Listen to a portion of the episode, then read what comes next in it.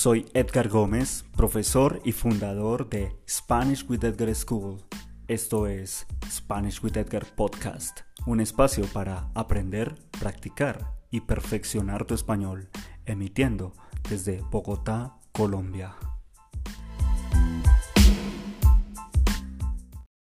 Hola, hola, ¿cómo estás? Bienvenido y bienvenida a un nuevo episodio de tu podcast Spanish with Edgar. Hoy vamos a explorar tres conceptos clave o tres conceptos esenciales para dominar el idioma, para hablar mejor el español. Estos tres conceptos son la gramática, la comunicación y la cultura. Entonces, en este episodio te voy a llevar por un viaje que va a tocar algunos de los aspectos más importantes de cada uno de estos conceptos. Voy a darte consejos y herramientas también para mejorar tu español. Este va a ser entonces un episodio un poco diferente al resto de los episodios que he publicado, pero que seguro va a ofrecerte la oportunidad de mejorar y de aprender un poco más de este hermoso idioma.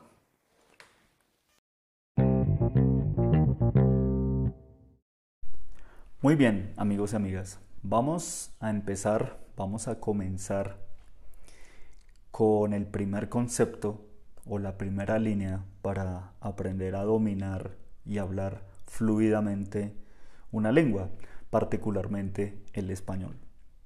Muchos estudiantes de nuestra escuela, muchos estudiantes de Spanish with Edgar, cuando empiezan sus clases, cuando comienzan con sus cursos, se sienten un poco asustados, se sienten un poco abrumados por la complejidad de la gramática española. Eh, muchos dicen como no, Edgar, yo no quiero aprender gramática porque no me gusta porque no entiendo la gramática, porque me siento frustrada o frustrado aprendiendo la gramática. Otros me dicen, no, Edgar, yo creo que la gramática no es importante en una lengua. Otros me dicen, Edgar, yo quiero aprender muy bien la gramática del español. Más que estar en una conversación, necesito la estructura para aprender gramática española. Entonces, tenemos diferentes tipos de estudiantes y tenemos diferentes necesidades en cada uno de ellos. También tenemos diferentes gustos en estas personas que empiezan a aprender el español. Nosotros, como tú sabes, somos muy flexibles con los deseos de los estudiantes y de las personas que están interesadas en aprender español. Pero creemos también que acorde a nuestra experiencia, es importante ver y aprender y conocer un poco la gramática del español, independientemente si no te gusta o te gusta mucho. La gramática es un ingrediente clave para aprender el español. Vamos a revisar un poco lo más esencial de la gramática. Sabemos que en español hay tres grupos principales de verbos, ¿sí? Estos verbos finalizan en AR, ER y en IR. Cada uno tiene su propia conjugación, así que es importante que los memorices. Estas conjugaciones son diferentes en pasado, en presente y en futuro. Y también tienen muchos verbos irregulares. Es por eso que estudiar gramática del español es necesario. ¿Sí? Hay algunas expresiones útiles para hablar sobre la gramática en español. Primero tenemos la palabra verbo, que significa verb. Esta es la acción y quizás es el componente más importante dentro de una lengua. También puedes usar la palabra sujeto, que es subject, para referirte a la persona o cosa que realiza la acción del verbo. Otra palabra que puede ser útil para ti es tiempo. En este caso, tiempo no significa time, significa tense. Entonces nosotros hablamos de tiempo en gramática como tiempo presente, tiempo pasado y tiempo futuro. También puedes decir modo, esto sería más o menos en inglés como way, para referirte a la forma verbal como el subjuntivo o el condicional o el imperativo. Subjuntivo, que es un clásico para nuestros estudiantes, es un tema realmente complejo y en el que un buen profesor de español se diferencia de un profesor normal por la explicación y el dominio que tiene sobre el subjuntivo y la forma en la que lo enseña. ¿sí? Ahí tú puedes identificar quién es un buen profesor de español y quién es un profesor mm, más o menos normalito. Em, entonces, estos no son tiempos, por ejemplo, como el subjuntivo, el condicional o el imperativo, como muchos profesores dicen. Esto es un modo. ¿Y cuál es la diferencia? Que entre un modo y un tiempo, con el modo, nosotros podemos hablar de otra forma o usar otras maneras para comunicarnos en español. Cuando usamos tiempos es un poco más estricto y no hay otra manera de comunicarnos con el español si estamos usando tiempo pasado. Es muy estricto, estamos hablando en tiempo pasado, no presente o no futuro. Es más marcado un poco el tema de los tiempos. De otra forma, o en otra manera, el modo es un poco más flexible y podemos usar otros recursos para comunicarnos gramaticalmente. If you want to learn more, please email me at contact at SpanishWithEdgar.com and follow me on Instagram.com slash SpanishWithEdgar.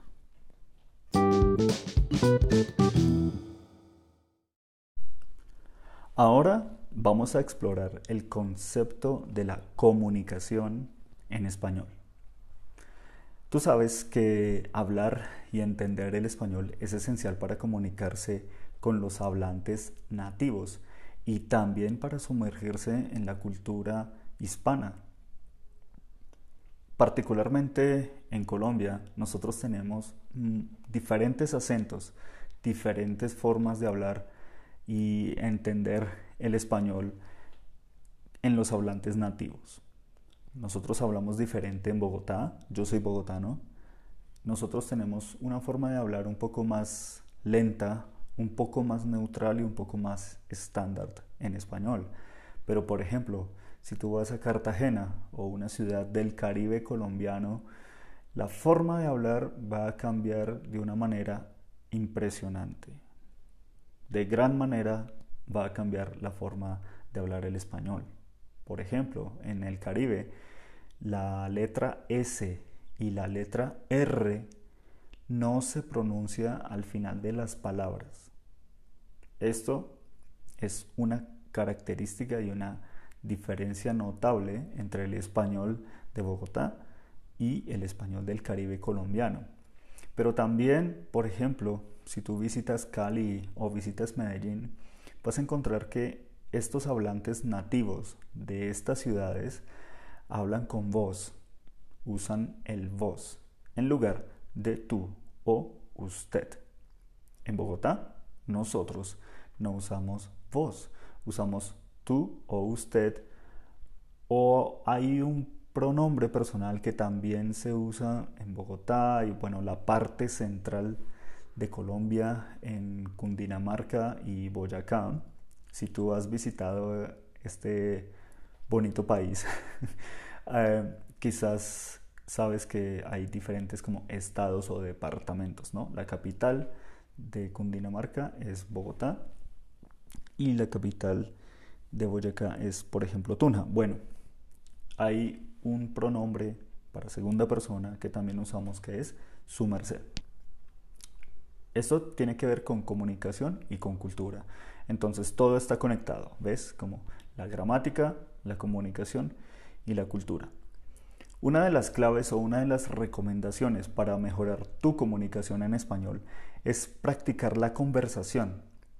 Habla con amigos, habla con compañeros de trabajo, habla con tus colegas, incluso puedes hablar con personas en la calle.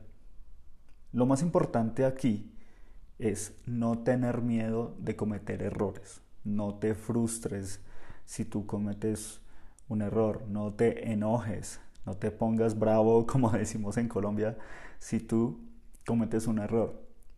Por mi experiencia, que yo ya tengo alrededor de 10 años enseñando español como segunda lengua o español para expats, he visto que los estudiantes cuando se frustran en el momento de aprender español y cometen errores, que es natural, es normal, tienen un poco más de dificultad para aprender rápidamente y fluidamente.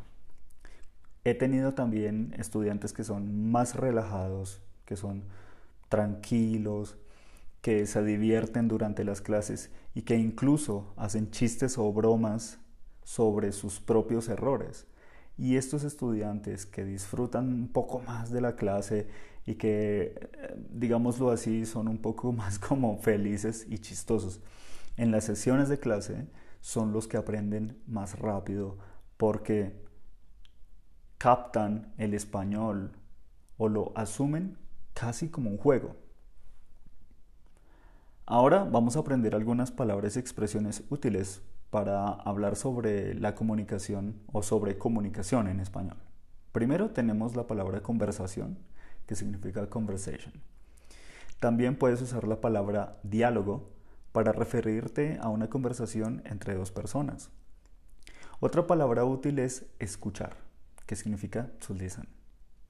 También puedes decir hablar para referirte a to talk o to speak, ¿no? que es la acción hablar. Otro consejo, otra recomendación que yo te puedo dar es escribir un diario.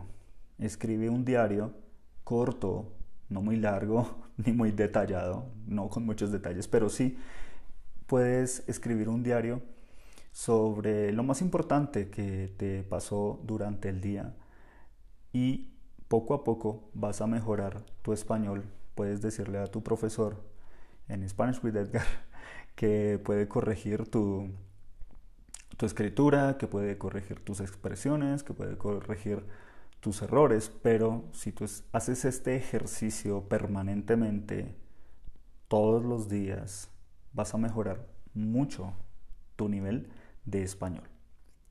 Si tú quieres más consejos, puedes escribirme o contactarme a contact at SpanishWithEdgar.com y seguirme en instagram.com slash Spanish with Edgar, así como en el grupo de Facebook Spanish with Edgar.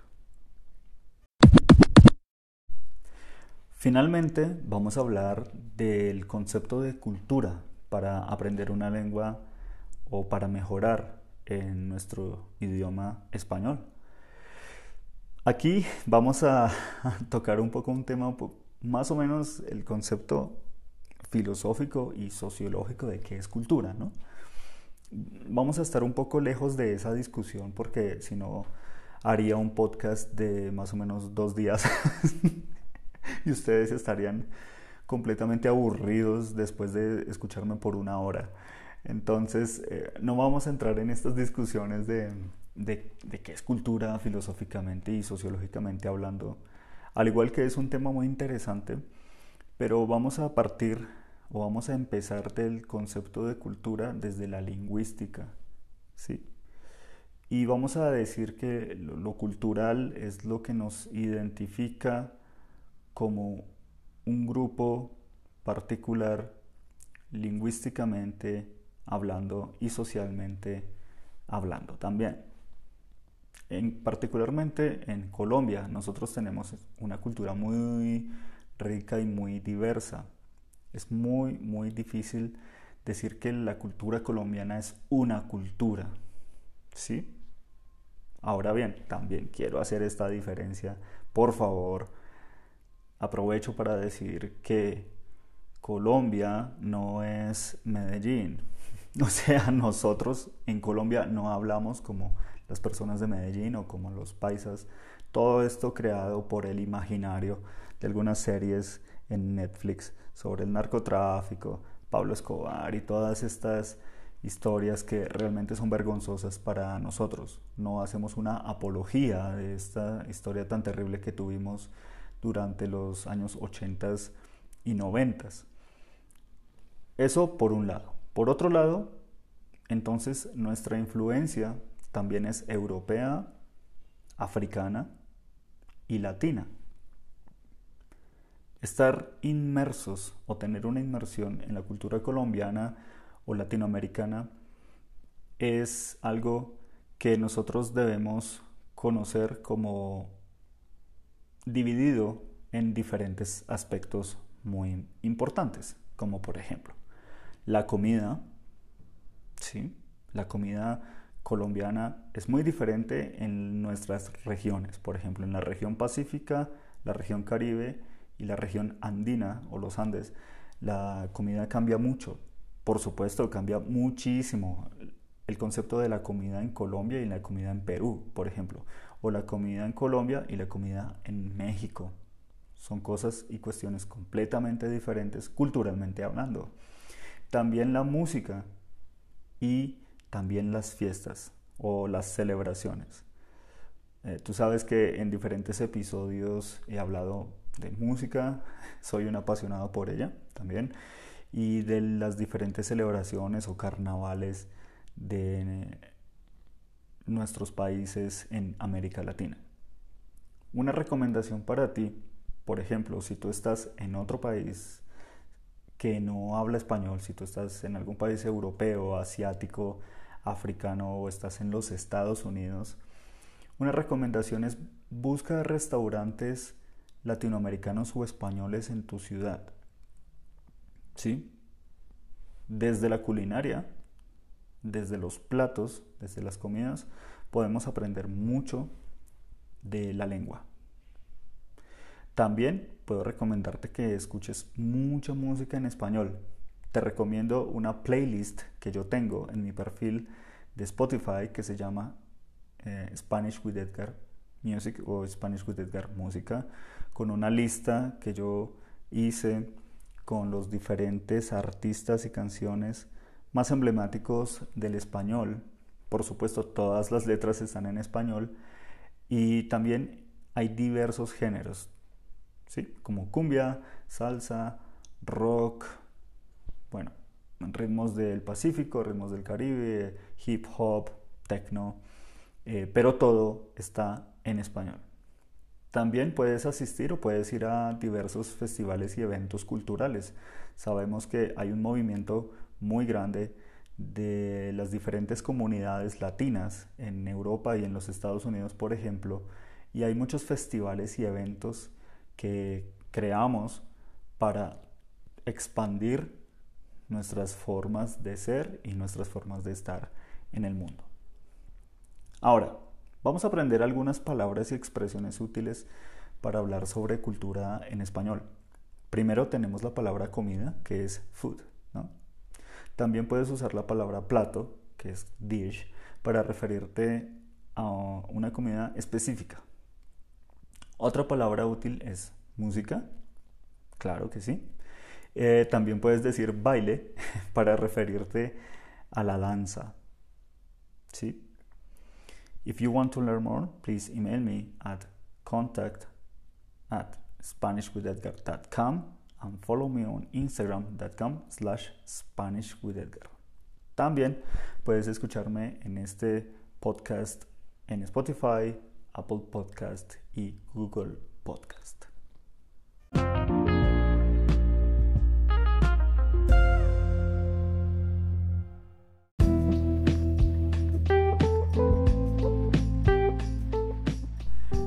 Muchas gracias por aprender conmigo. Esto es Spanish with Edgar podcast. If you want to learn more, please email me at contact at SpanishWithEdgar.com and follow me on Instagram.com slash SpanishWithEdgar.